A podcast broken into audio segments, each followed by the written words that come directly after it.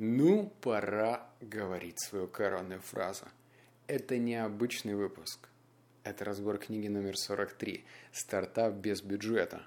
Коротко, перед тем, как мы перейдем к основным выводам, вот прям внимательно.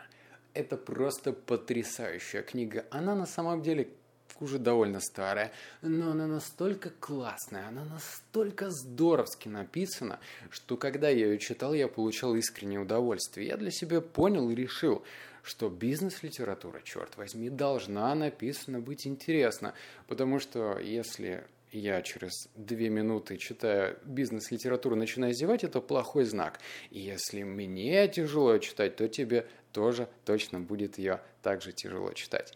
Вот, стартап без бюджета – это та история, когда книга действительно захватывает. Она захватывает лучше, чем фантастика, и это я тебе обещаю. Но Помимо того, что это увлекательное чтиво, это еще и полезная книга. Прям полезнейшая. Но грустная история в том, что эта книга не совсем про стартап. Да, то есть, когда ты читаешь про стартап без бюджета, ты планируешь получить какие-то технические тонкости, детали, связанные с стартапом. Но нет, ни хрена, такого нету. Это по большей степени симбиоз между мотивацией и просто здравым смыслом. Но этот здравый смысл очень полезен. Так что приступим к первому пункту. А, да, забыл сказать. В этой аудиозаписи я спрячу для тебя несколько бонусов. И более того, у нас будет с тобой серьезный разговор. Но обо всем по порядку. Первое. Автор книги просит, хочет и требует, что все крутые бизнесмены назывались туалета бумажными бизнесменами. А сейчас я тебе объясню, что за херню я только что прочитал. Первое. Принцип пограничных ресурсов, пример с туалетной бумагой и нашей реакции. Рассказываю. Представь такую ситуацию, но просьба особо чувствительных отойти от микрофона, от динамика точнее, и вслушаться в историю. Представь себе следующее. Ты оказался на неизвестной территории. Ну, предположим, это кинотеатр или ресторан какой-нибудь. Тебе, ну, очень приспичило в туалет. Ты бежишь в сторону уборной, открываешь дверь, садишься и в тот момент, когда ты решил проверить, а есть ли у тебя вообще туалетная бумага, то ты обнаруживаешь, что там болтается два одиноких листика. Какой выход? Когда у нас есть эффект изобилия, избытка, когда туалетная бумага шириной, э, как твоя нога, то мы начинаем чувствовать, что мы олигархи туалетной бумаги. Мы расходуем налево и направо, и нас ничего не тревожит. Но когда мы видим, что осталось всего два листика, то мы начинаем включать творчество. Мы начинаем включать мозг и думать, как же нам так это выйти в прямом переносном смысле из этой говняной ситуации. Так что это как бы первый пункт, который ты должен для себя, наверное, записать, отложить, выучить, запомнить, что ограниченная ограниченный бюджет, ограниченные ресурсы – это не признак того, что у тебя должно быть ограниченное мышление, а как раз-таки наоборот. В момент ограничения мы должны мыслить по максимуму, ну, либо одевать штаны и идти э, до тех пор, пока кто-то не учует подвох. А пункт номер два – а, ты поднимаешь руку или действуешь. Кто хочет 100 долларов? Короче, автор рассказал такую интересную историю. Он проводил семинар. И в рамках семинара он решил ну, взять и забабахать эксперимент. Была огромная аудитория, человек, там, не знаю, тысяча, полторы. И, в общем, после приветствия он говорит, слушайте, кто хочет 100 баксов? Ну, там, люди поднимают руку. Он такой, кто хочет э, изменить мир? А люди поднимают руку. Кто, хоть, кто уже изменил мир? Большинство рук опускается. Кто хочет привести свое тело в идеальное состояние? Руки поднимаются. Кто уже его привел в идеальное состояние? Руки опускаются. И так далее. А потом он повторяет вопрос, кто хочет 100 долларов? Руки поднимаются. Пауза. Он спрашивает, кто хочет 100 долларов? В общем, он этот вопрос повторял столько раз, что пока на раз пятый или шестой люди просто, несколько человек встали и подошли к нему, потому что он держал на вытянутой руке 100 долларов. Так что вывод какой? Ты можешь хотеть, можешь думать, можешь мечтать, но все-таки действие, оторвать свою задницу, ну, как это было на бизнес-семинаре, подойти и взять 100 долларов, это все-таки разные вещи.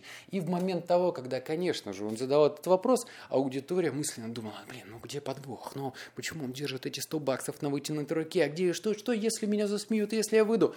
Все эти тараканы мысленные, они свойственны каждому. Просто нужно взять и этих тараканов раздавить. Вот прям чик-чик-чик каблучком. Пункт номер три. Любой бизнес нужно начинать с простого вопроса.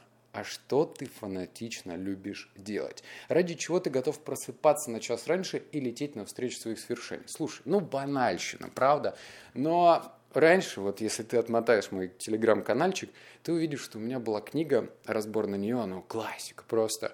«Магия утра». Я адски тяжело просыпался утром. Для меня это была целая трагедия, правда. А сейчас я поймал себя на мысли, что я занимаюсь любимым делом, ну, делаю стартапы, связанные с IT, и я такой прям просыпаюсь. Я прям просыпаюсь и чувствую, что что-то как-то кто-то меня как бы в спину толкает. Я прям удовольствие получаю от того, что я не иду со словами и мыслями, ну, еще пять минут и понимаю, что эти пять минут на самом деле еще пять минут, еще и пять минут и еще пять минут. Так что задай-ка себе вопрос, что тебя фанатично возбуждает, от чего ты готов действительно, как барон Мюнхгаузен, вытаскивать себя за волосы и лететь, лететь навстречу своих вершений. Да? Четвертое оправдашки. Тот факт, что у вас нет денег или совсем мало, просто означает, что включить голову вам придется с самого начала. Короче, прям практика пойдет. Ты, наверное, слышал историю, что некоторые начинающие предприниматели или даже не начинающие говорят следующее. Ну вот была у меня идея, но я не нашел денег, увы, и не реализовал. Это же огромная ошибка, когда ты просто фокусируешься на, на поиске денег, но не начинаешь но не продолжаешь улучшать свой продукт, свою бизнес-идею, реализовывать ее самостоятельно, хоть какими-то маленькими шагами, то, естественно, ты потом бумц, бамц, шпуньк, и у тебя ничего не получается. Поэтому, дорогой мой человек, помни про то, что ты должен в момент ограниченного количества бабла действовать хотя бы по чуть-чуть. Это просто создаст тебе ну, такую избавить тебя от статики, когда ты стоишь, топчешься на одном месте, у, мне здесь инвестор отказал, и тут отказал, и тут, и тут, может быть, я какой-то кривой косой. Вот я себе часто такой вопрос задаю.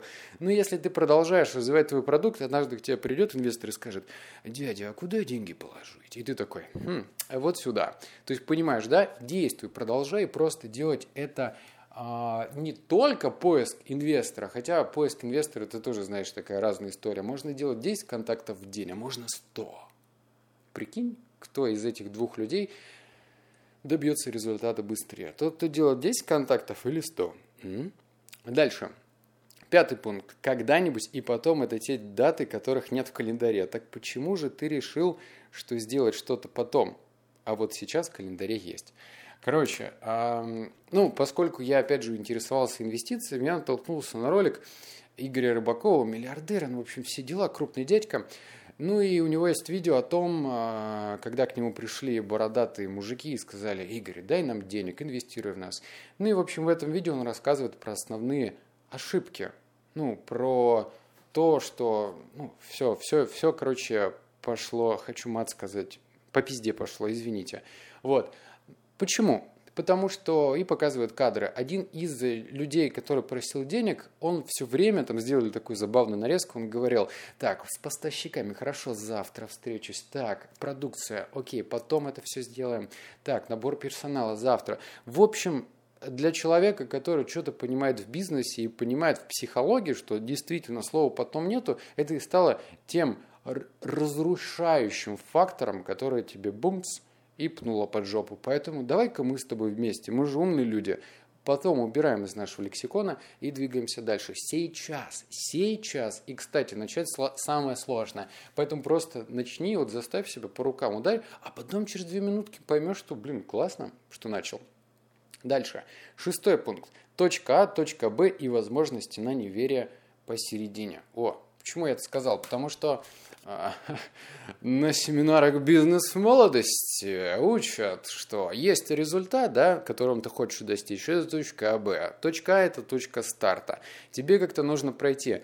Но прикольная метафора в том, что э, есть стена, ну, как бы путь окей, мы понимаем, что вот нужно к нему как-то пробраться, но препятствие в виде стены – большинство людей просто идет такой, ну, идет по пути, бум, с лбом ударился, и, и все, вава на лбу. Дальше не хочется идти, потому что больно.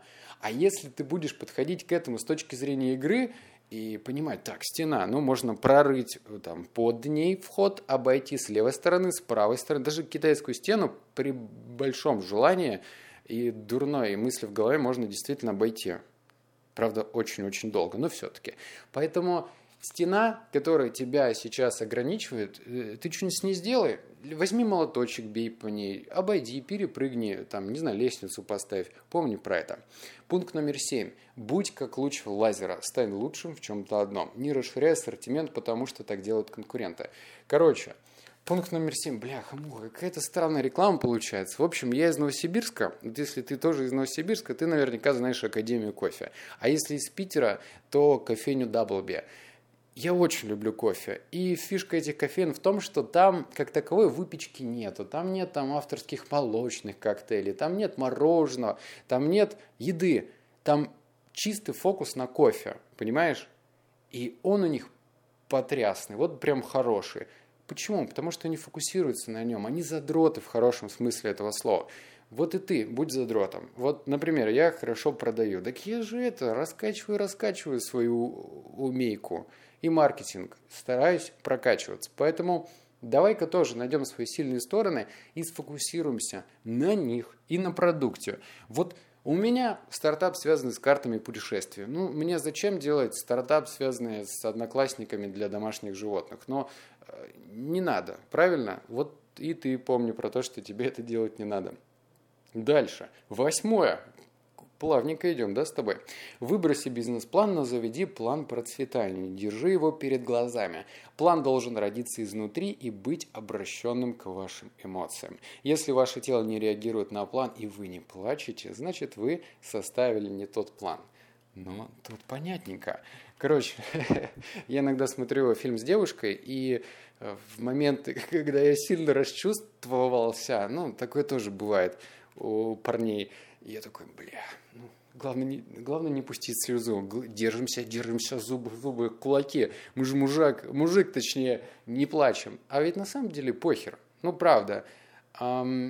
Тебя должно просто изнутри колбасить от того, что ты задумал сделать. Если ты действительно задумал изменить мир и никакой реакции из тела ты не получаешь, ну, в виде дрожи, в виде плача, в виде рыдания, в виде какой-то эмоциональной встряски, то ты сам не веришь в то, что ты задумал, что это все слова пшик не по-настоящему. А если тебя колбасит, вот у меня сейчас дрожь идет по телу, и подмышка вспотела. Это говорит о том, что я сам верю в это. Вот. И плевать, что про тебя подумают. Понятно тебе? Идем дальше. Ой, телефон приходится разблокировать часто. Девятое. Ваша компания прежде всего создается для вас. Если вы не будете счастливы, то как будут счастливы ваши клиенты? А ведь крутая вещь. До этого, чем бы я ни занимался, я не был счастлив до конца. То есть я помню эти дурацкие моменты, там, 2014 год, я сам ездил за сиропами для кофейни, у меня была спортивная сумка, я заходил в магазин метро, брал сиропы, складывал их в сумку, у меня не было денег для того, чтобы доехать на такси, я шел в автобус, я не был счастлив. Правда, я не был счастлив. Вот поверь мне на слово. В общем, много таких вещей было, когда я там на завод ездил, чтобы мне эм, коробку со стаканчиками забрать. И я шел по этим грязным затворкам и думал, блядь, ну я точно не счастлив. А вот когда я счастлив? Когда ты самореализовываешься, когда ты делаешь то, что сам хочешь. Ну, для меня была кофейня, наверное, просто как этапом. И это нормально. У тебя тоже будут или есть уже какие-то моменты, которые, по сути, являются этапом. Относись к ним вот так. И найди дело всей жизни. Потому что, мне кажется, наша с тобой задача в нашей жизни – это самореализоваться, сделать что-то крутое, хотя бы для себя. Дальше. 10. Будь как яхта, двигайся галсами. Не знаю, где ударение поставить.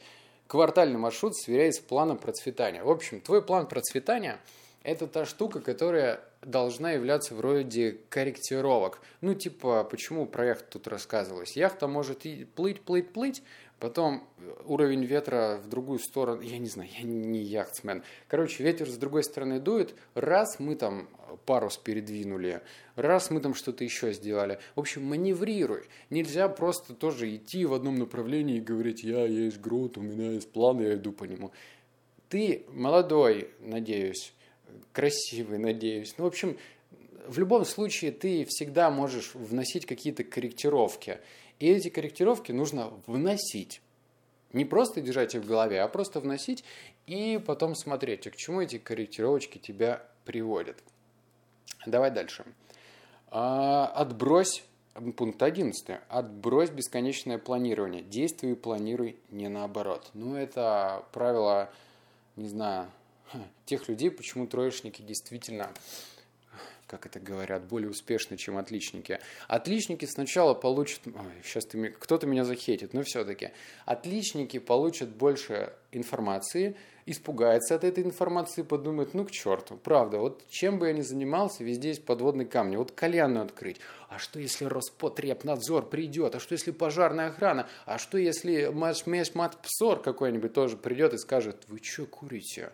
А у нас еще в этот кальянной была в жилом доме. Ну, в общем, все, крышка. Много-много, если, если, если приводит к страху. И я, поскольку был дурным человеком, и таким и остаюсь, то все-таки я сначала действую, потом планирую. Наверное, я тебе советую того же. Помнить про это, потому что можно до бесконечности учиться, проходить тренинги, курсы, читать, читать, и потом думать, что ты самый умный, и любую идею отметать тогда, когда ты уже сразу будешь находить минус. Так уж мозг устроен. Мы же, мозг наш, ленивая скотина. Двенадцатое. Газон, дорогущий семинар и 20 миллионов баксов. О, история. Короче, автор рассказал историю своей жизни, когда был супер дорогой по американским даже меркам семинар. А, там было ограниченное количество людей, и, в общем, а, ну, там, представь, человек 10. Они заплатили немерено бабок, ну, там, 1100 баксов просто для того, чтобы послушать какой-то супер легендарный семинар. Ну, значит, в один из моментов, там, через минут 30-40 один встает и такой, где здесь выход? А ему говорят, слушай, заткнись, иди вот в туалет, сходи и возвращайся быстрее. Он такой, нет, где здесь выход? Я хочу уйти. И его так, на него так смотрели, типа, с непониманием, ты, ты, ты что, дебил? Ты 100 тысяч заплатил, какой выйти? А по итогу этот человек, который хотел выйти, он в момент семинара придумал гениальную идею, которая в дальнейшем ему принесла плюс 20 миллионов долларов, естественно, годового дохода. Вот, этот, э, почему пример интересен? Потому что когда идет стык между информацией и действием, всегда выбирай действия. Вот он тоже мог сказать, блин, ну ладно, да слушай, а потом что-нибудь, а потом сделаю. А он потом вышел и на диктофон надиктовывал свою идею и сразу ее начал реализовывать. Не завтра, кстати, и не с понедельника. Дальше идем. У нас остался, ой, один пункт и бонус. Пункт номер 13. Можно ли э, поменять красную скрепку на дом? Хм, да, реальная история, как красную скрепку поменяли через 14 обменов и один год. Короче, был один мужичок, который решил провести эксперимент. Мол, смогу ли я владея, блин, звучит дурацки, владея красной скрепкой, в конечном итоге поменять ее на дом. Он сделал из этого эксперимент и находил людей, которые там скрепку он поменял на ручку, ручку он поменял там, я не знаю, на, на кресло-каталку, кресло-каталку там на тоси, поси, беси. В общем, 14 обменов привели и один год привели к тому, что он стал владельцем недвижимости дома. Он купил, он получил дом бесплатно. К чему эта история? К тому, что, черт возьми, даже полная херня, которая звучит совершенно неправдоподобно, может реализоваться. И тут вопрос к тебе. Какие ограничения ты себе сам придумаешь? Если бы, допустим, ты бы услышал где-то эту историю и не знал результат, ты подумал, да херня это все. А когда ты понимаешь, что результат-то получился, И здесь у нас-то это эго начинает немножечко так сомневаться вообще. Что? Как? Вот, и это хороший знак. Теперь по поводу бонуса. Готов? Готов. В общем, мой YouTube канал благополучно заблокировали. Просто пнули под зад и сказали, ты нам больше не нужен. Два дня я психовал, нервничал, грустил. Ну что я там, 1350 потратил в этот контент. И все, и вот меня выбросили. А, я принял решение, что только от тебя будет зависеть, вообще заведу я YouTube канал повторно. Я уже залил видео и поставил план, что если за 2-3 недели я набираю столько же подписчиков, сколько и было, а именно 10 тысяч, то тогда я продолжу снимать. Но больше бабки я туда вливать не буду, правда. У меня сейчас все, уже в стартап вливаю деньги и в Телеграм. Если я набираю, вот ты тот человек, который решает за меня – не хочу я решать самостоятельно. Я не хочу, чтобы смотрели мое видео только я, моя мама и тетя Наташа с четвертого этажа. Не хочу. Ты должен решить. Здесь в Телеграме есть ссылка на YouTube. Я озвучил для одних ребят просто легендарную книгу. Даже не буду говорить название. Сам посмотришь, оценишь. Они сделали мультик, они сделали... Короче, 11 минут целой книги. Посмотри. И там в конце, ну, я там нарисованный, потом появляюсь живой и оставляю для тебя секретные послания для тебя, где ты сможешь решить. Блин, волнительно. Надо, короче, в такие моменты э, такую э, грустную музыку ставить. От тебя это зависит, правда. Вот сейчас ни, нисколько не лукавлю, потому что если набирать 10 тысяч, ну его в жопу. Такие дела.